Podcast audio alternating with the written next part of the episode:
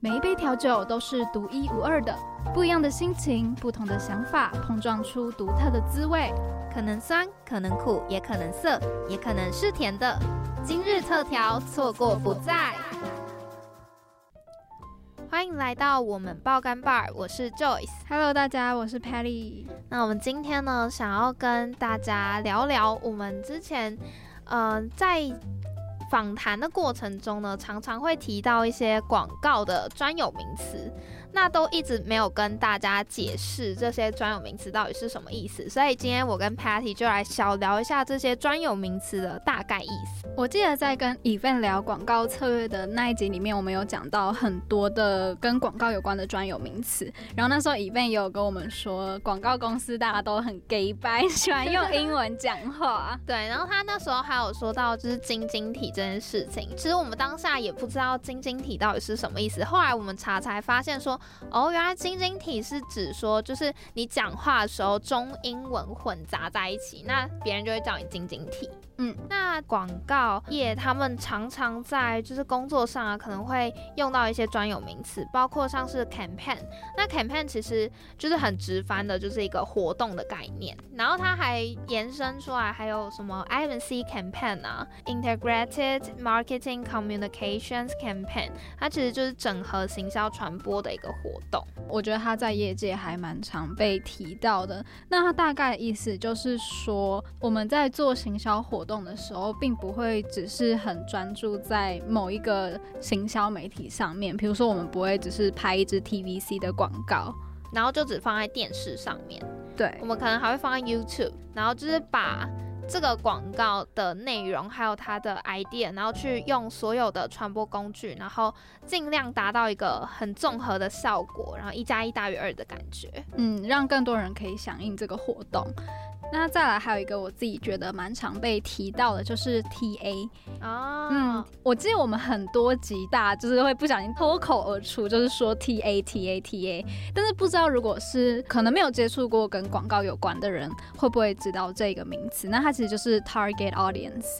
那 target audience 的意思就是目标消费者。然后它其实，在广告系里面，我们还有一个职位很常会讲到 TA。Patty，你知道吗？是什么？是助教的意思。啊就是有时候教授或者老师不是说，哎、你们去跟那个 TA 要个课表，或者跟 TA 要个座位表什么的。哎、其实说到这个我还蛮好奇的，因为我之前有跟很多别的科系的，就是我朋友或者是跟我妈他们分享一些可能我在学校生活的事情的时候，会讲到跟细密有关的事情。啊，对，然后我就会直接说 T A T A 这样，我去找 T A，然后我去找他要资料，真的我会这样讲，然后他们也都是一脸困惑的说什么是 T A，但我真的不太知道 T A 这个缩写，如果是细密的话，它的缩写是什么、哎，其实我也不太知道，但是就是大家讲习惯，就是哦，TA 就是助教意思。OK OK，对，真的蛮好奇，这到底是现场查一下，现场的我们来查可以来。查一下、哎，好，我们查到了，就是 teaching assistant，教学助理的意好闹思。好闹，我们竟然在节目那边查资料。突然想到，你刚刚突然对 bling 一下，想到哦，有贴还有另外一个对啊，广告系真的很常听到。好，那接下来介绍另外一个，我觉得这个东西就是这个专有名词也非常的难去解释，就是 consumer insight。呃，嗯根据我们的了解呢，就是每个老师他的解释方式都不太一样对。然后它其实如果真的要用中文来讲的话，它就是消费者洞察或是洞见。我目前最记得有关于 consumer insight 的一个定义，是我们这学期有一堂课叫做媒体企划的老师跟我们讲的。然后他说呢，消费者洞见的意思其实就是你要去观察这个消费者他买这个东西的原因，或者是他不买这个东西的原因是什么。对然后一般来说呢，品牌要去做行销，通常都是要了解说 consumer insight 他为什么不买这个东西，或是他为什么不再买多一点的这个原因，他要去破除解决消费者他的疑虑。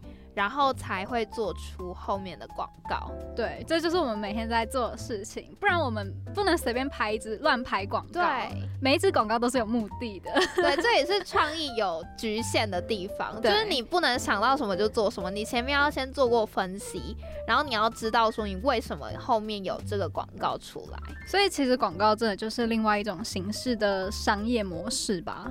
对。对啊，像我自己常常就不会觉得我是创意或者是设计，我比较觉得自己比较像是商。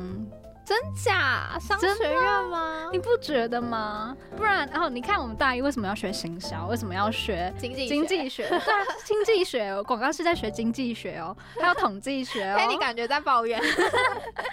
杂戏，好，不能这样讲啊。我自己是比较抱持理想主义，就是我会觉得说，好，虽然我们是商业模式，可是还是可以去 change the world。接下来呢，我们要介绍的下一个也是非常常提到的 idea，我觉得 idea 很难直翻。我觉得它有点像是创意点，哦，我觉得我我自己的想法也是这样子，像是之前呃我们节目的第三集在讲木木的下集广告创意那一集，然后就前面有提到一个广告案例是 Here Campaign，嗯，不知道听众朋友们还记不记得那一支广告？那它主要就是在讲说他们想要 Save Oil Save Earth，把那个气球箭头设在停车场的停车位上面，然后呃，可能大家想要停车的时候，他在很远的地方就可以看到呃某个地方有一个停车位，然后他可以去停。对，那它的 here 这个这个字，算是这个点子，它就是 idea。嗯，那一颗气球箭头那个 here，没错，是它的 idea。然后接下来是还有另外一个我们很常提到的是 brief。brief 呢，其实就是由客户之前业务那一集好像有讲过，嗯，但是没有讲到很详细，所以在这边再跟听众们讲一下，就是由客户告知说，品牌主那边跟广告公司的业务讲。然后跟业务讲说，他们这次想要提升，比如说提升市占率啊，或是想要有什么样的元素在广告里面，或者是他想要推出一个新的产品，这个产品它就是算是一种 brief。对，然后业务就会把客户想要的这些要求啊、需求，同整给创意们。对，然后同整的这个东西，整个集合体就叫做 brief。对，所以会很常在广告公司听到说，哦，我要 brief 给谁啊？brief 给谁？这种，然后还有最后一个就是比稿。比稿的话，就是同时可能一家企业好了，他想要嗯做一支广告，他就会找很多的广告公司，然后跟他们说，呃，今天呢你们要比稿，然后我会看你们哪一个人想出的 idea 是我最喜欢的。那今天呢，就是我们花了那么多时间介绍专有名词，那接下来我们就进薄荷力再听听今天的广告案例喽。每一杯调酒都是独一无二的，不一样的心情，不同的想法，碰撞出独特的滋味。可能酸，可能苦，也可能涩，也可能是甜的。今日特调，错过不再。今天呢，我们要介绍的广告案例呢，是我国中时期在生命辅导课看过的一支广告影片。那当时其实生命辅导课对我们来说是一件蛮酷的一件事情，是因为我们学校是天主教学校，然后。生命辅导课里面就会介绍很多有意义的去怎么去探探讨生命，对，然后还有播放一些有意义的影片。那其中一支就是我们今天要介绍的，然后这支影片叫做《The Power of Words》，就是文案的力量。对，那。OK，我要来绕口令了，因为这本书真的超难念的，超难念的。我们就把这个重责大任交给 Patty。好，那这本书的书名呢？它叫做《Change Your Words》，Change Your World。Yeah，还行吧？我觉得 Patty 念的很好，我刚刚试了超多次的。那这个广告影片呢？它就是有一位盲人，他就是坐在路边乞讨，然后他的看板上面就写说：“I'm blind。” Please help。然后呢，可能很多经过人就会同情他，然后会丢几块钱下去。对，但就是偶尔零零星星的一些人。然后这时候呢，那个影片出现了一个女生，然后那个女生呢就把那个板子拿起来，然后写了一句话。但是大家在看的时候是还看不到她一开始写了什么。然后后来呢，那个盲人就发现，哎，怎么越来越多人经过的时候都会投钱给他？然后呢，最后那个影片才揭露说这一句话呢叫做 "It's a beautiful day and I can see it"。对我当下看到的时候，Oh my god，很美，就是你当下可以感觉到那个文字的力量到底有多强大。我觉得文字它之所以可以很强大，就是因为它能够感动人心，因为我们能够很深切的感受到说，没错，今天就是 It's a beautiful day。但是呢，当我们看到说下一句他说我没办法看到的时候，就会觉得痛，就是更加的很心痛。对对，会觉得说。真的，你好像没有办法像我一样去感受到这个世界有多美好的那种感觉。对，所以我觉得这个广告拍的很好，而且我觉得蛮酷的是，竟然有书会拍广告影片来去行销，哎，这也是一件很酷的事情。然后不只是这个盲人的影片，他还有拍其他蛮多支有关于文案力量去推广这本书的影片。那如果听众朋友们有兴趣，可以上网去查查。你想选真心话还是大冒险？我想听冒险里的真心话。真心话大冒险，你敢听冒险里的真心话吗？今天呢，我们邀请到了大瓜学姐来跟我们聊聊广告文案。那先请大瓜学姐来跟听众们打声招呼。大家好，我是大瓜，我是毕业于辅大广告，二零一六年毕业的，其实算有点老了啦。但今天就很高兴受邀回来辅大来录这样的一个 podcast。学姐其实是在布莱梅工作嘛？嘿，对我目前在布莱梅创意担任文案的职务，这样。先说一下为什么我们会认识大瓜学姐，就是我们有一堂课叫做整合传播实务演练，然后刚好那一堂课的老师就是大黑天老师，没错，就是我老板。对对对对对。然后有一天我就问那个大黑天，就说你有没有推荐的文案？就是因为我们刚好一直找不到文案这个职务来受访，然后他就推荐你。他推荐我，我以为。是因为我是我们公司里面唯一一个辅大毕业的文案，真假？我不知道他，可是也许是因为你很有才华，没有这回事，还还在努力中。今天就是回到母校来分享，对，因为其实回来之后蛮有趣的，因为文有楼盖了。电梯之后，我其实还没看过，所以我今天就是回来朝圣这个真绝不凡的文友楼电梯。那刚刚去看了一下，有啊，我帮我拍了两张照片，太棒角度从三楼拍。但他现在，大家现在还没办法开始使用，没关系，看起来很厉害已经停滞很久了，他已经又朝医学院迈进一步了。对。好，那今天呢，就是我们要聊聊就是文案这份工作。那想请问一下学姐，说文案这个工作的范围到底有哪些呢？哦，文案这个工作嘛，其实从字面上来讲，可能大家就会觉得说，哦，他就是打打文章嘛。那你可能写字很好看，然后或者是你可能写个 slogan 啊，或者是可能像我们现在在 Facebook 上或者是 Instagram 这些社群上面的一些文案，就这样打一打这样子而已。但其实我进来广告业界才发现，文案的工作并没有这么单纯，它其实范围很广很广。那从你一开始接到工作 brief 之后呢，文案其实就必须要针对这个 brief 来去发想创意面的部分。那你发想完之后呢？可能大家讨论完有一个创意的结论之后，文案就必须要去负责整体提案的架构规划以及档案的撰写。那提案的内容其实也都是由文案负责，就是像你可能跟客户提案呢，也都是文案去负责的。那文案的内容其实也细分了蛮多不同的项目，像是我们平常最常看到电视广告。或者是我们滑手机会看到的社群内容，以及一些比较特别的 campaign，像是我们在西门町啊，或是华山可能会看到一些有人搭建舞台，然后做一些特别活动，那个其实也算是广告文案发想的内容之一，就是他们我们发想的成果这样。那还有影片脚本，就是像我刚刚讲的电视广告这样。那也有网络上的广告影片，其实也都算是影片脚本的部分。那文案这个职务呢，我觉得其实会比设计来说，更需要注意到很多提案实际执行上面的细节，所以跟大家一般想象的纯文字的工作内容其实蛮不一样的。那通常这些工作都是由一个文案全部包办吗？还是说一个公司它会分配说，今天这个文案它就是一直负责可能跟社群有关的内容，然后可能另外一个就是负责跟广告拍片有关？哎，我们好像都混在一起，因为我们公司是数位广告公司，所以其实拍片的部分并没有这么多。那我们平常其实是依照客户来去分，像是我们可能有不同的创意组别。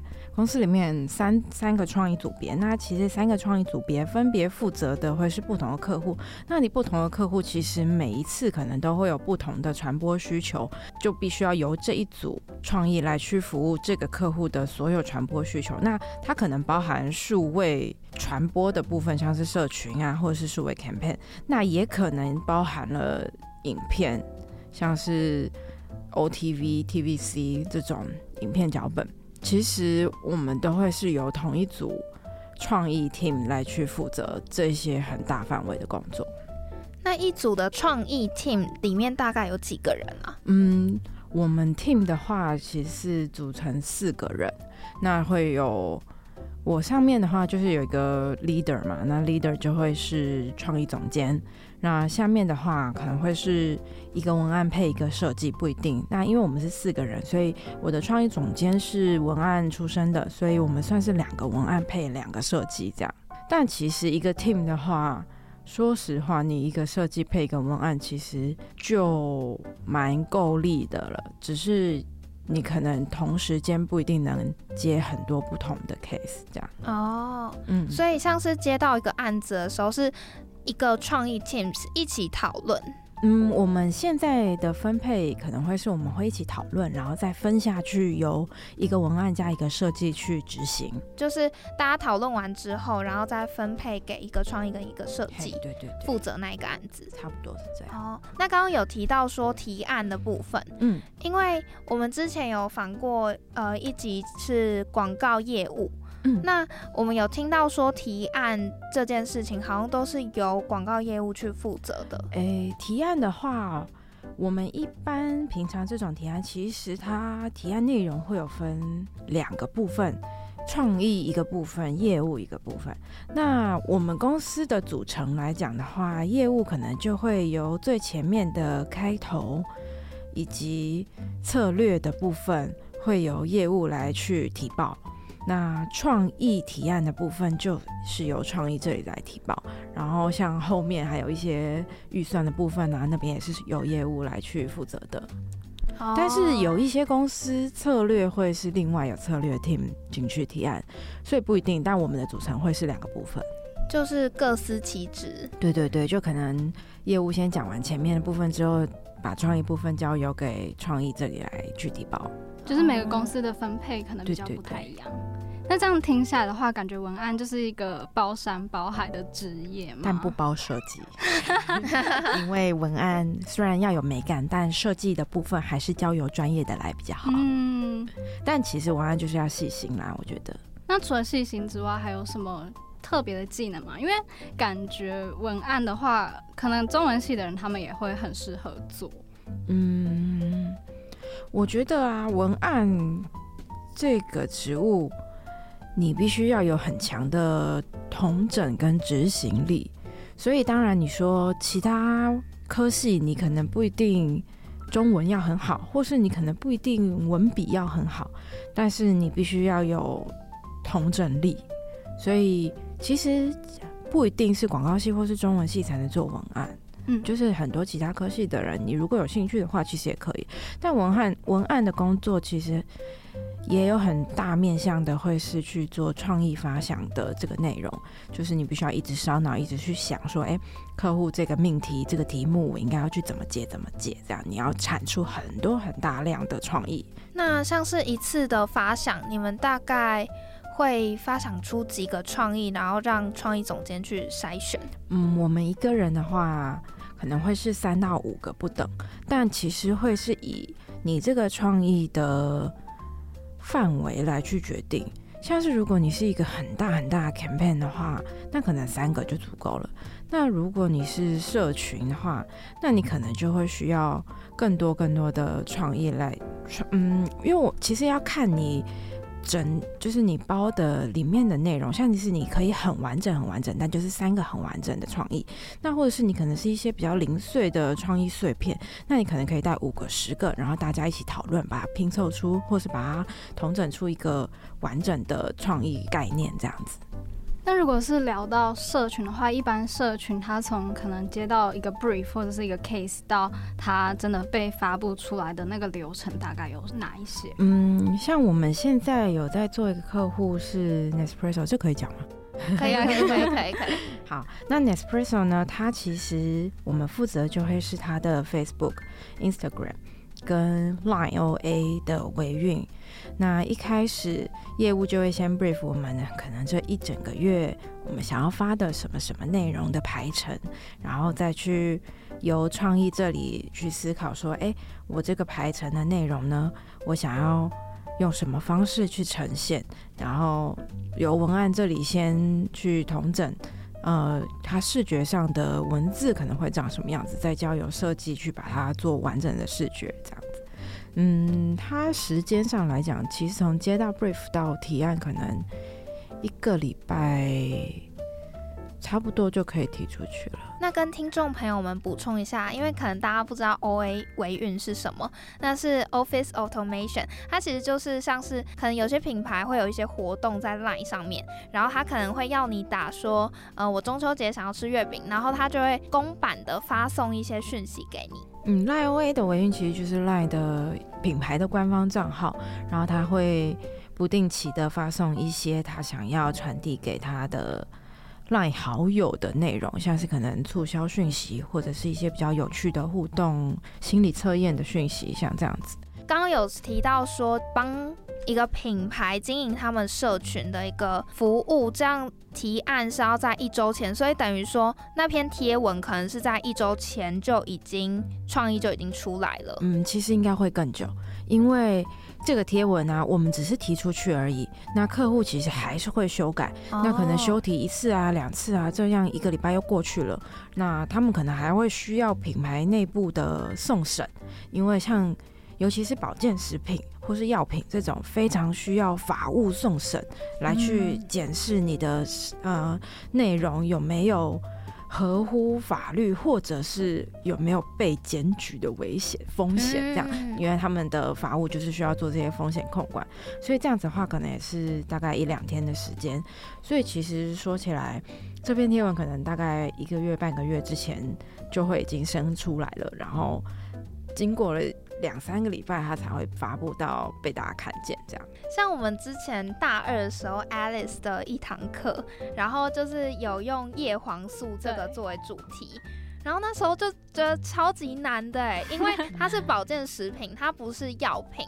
然后不能提到说什么够吧就就是你不能提到成效，对对，你不能有 before 跟 after。对，因为法规的问题，像我们目前做的客户里面有雅培，那雅培的话，它其实有很多不同的，它其实也算不上是保健食品，它其实是营养补给品，像是奶粉或者是像安素这种东西，那它就不能提到说你可以给他什么疗效，因为的确你不能给他。疗效，你做不到的事情，你不能说在广告上面，这样就会是广告不实。嗯，所以真的非常的难呢。对，就是在用字遣词上面，常常会被法务各种退货、退货，然后一直修改、一直修改。那客户其实他们也很想要去强调说，哦，他们很有效、很有效，所以他们也会很想要我们这里来帮他们尝试各种不同的用词，来让 TA 觉得说，哦，这个是。有效果的，但又合法，有点换句话说的，对，就是会一直修改你的用词，一直改，一直改。像是学姐说，就是你有传给我们一些你做过的一些案例，然后雅培的那个胜利人生，我们就觉得那个胜利人生真的用的很好，哎，哦，胜利人生其实蛮多肾脏病营养营养品品牌。就是他们会用胜利这两个字，可是其实就是一直换句话说，跟大家讲的那种谐音吧，就是换字的那种感觉。对，而且因为像雅培圣普，那我们最近也是在 run 另外一个内容，这样这个品牌，我觉得它又在更。困难一点的地方是，因为我们其实团队都是年轻的人，但是我们这个圣补那品相呢，它是否嗯肾脏病、慢性肾脏病患者，那年纪其实会比较长一些，就是四五十岁甚至六七十岁，所以我们的用字上面又必须要再更亲切、更道地一点，让他们真的一看就懂。像我刚刚讲说，因为法务的关系，很长。我们写的文案会被各种换句话说，然后就会很偏离我们原本想要表达的意思。这方面来讲，其实也算蛮有挑战性的。虽然它看起来就是很简单的一个营养食品这样而已。可是说到换句话说，还有可能刚刚讲到胜利人生这种比较谐音的感觉。一般业界会很常用嘛？因为像我们呃有一堂课的一个老师，他就一直跟我们强调说，他觉得谐音，他不喜欢谐音梗。哦，我自己很喜欢谐音梗，我是一个非常非常喜欢谐音梗的人。就是我连平常讲干话，我都在想说，哎，我要怎么用谐音梗来回复我的朋友？这样，我觉得这个东西其实很主观，因为业界其实还是有很多人在用谐音嗯这个东西。当然，它不一定是梗，它可能是很震惊的，像你刚刚说。圣不纳的胜利人生，他也可能是很很不正经的，像是 IKEA 也常常会 PO 一些很谐音的东西，或者是虾皮小编也很常 PO 一些谐音的梗这样子。我觉得只要你说的好，那懂笑点的人他就会觉得喜欢，那没有 get 到的人，当然你也。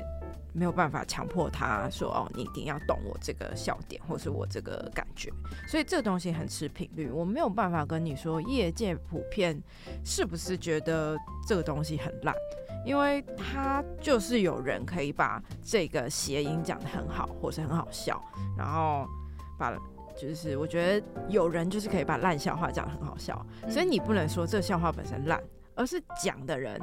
讲的好不好？是说的那个人到底说的方式到底是什么？说的方式。那学姐觉得说，因为我们刚刚有聊到，就是谐音梗这个东西其实蛮主观的，就是好跟坏其实都是看个人到底自己喜不喜欢，还有当然是他讲出来的方式是怎么样的。那学姐觉得说，就是一个好的文案，你的标准是什么？哦，我对于好的文案标准，其实就是他必须要让看的人有情绪波动。那这个情绪波动呢，就是你要对这个内容有共鸣，你才会有这样子的波动，像是喜怒哀乐等等。那不管是什么样的情绪，我觉得只要让人看了有情绪，那就是好文案。那当然，如果是你期待的情绪，会是更好的。这样听下来呢，感觉说对文案一个很好的肯定呢，就是如果有人懂自己所写的东西，或者是说有人因为自己写的东西而有共鸣，那就是对文案来说一个很好的反馈。那今天我们这一集就到这边告一个段落。那想要听更多精彩的内容，就期待下周的下集。我是 Joyce，我是 Patty，我们下集见喽，拜拜。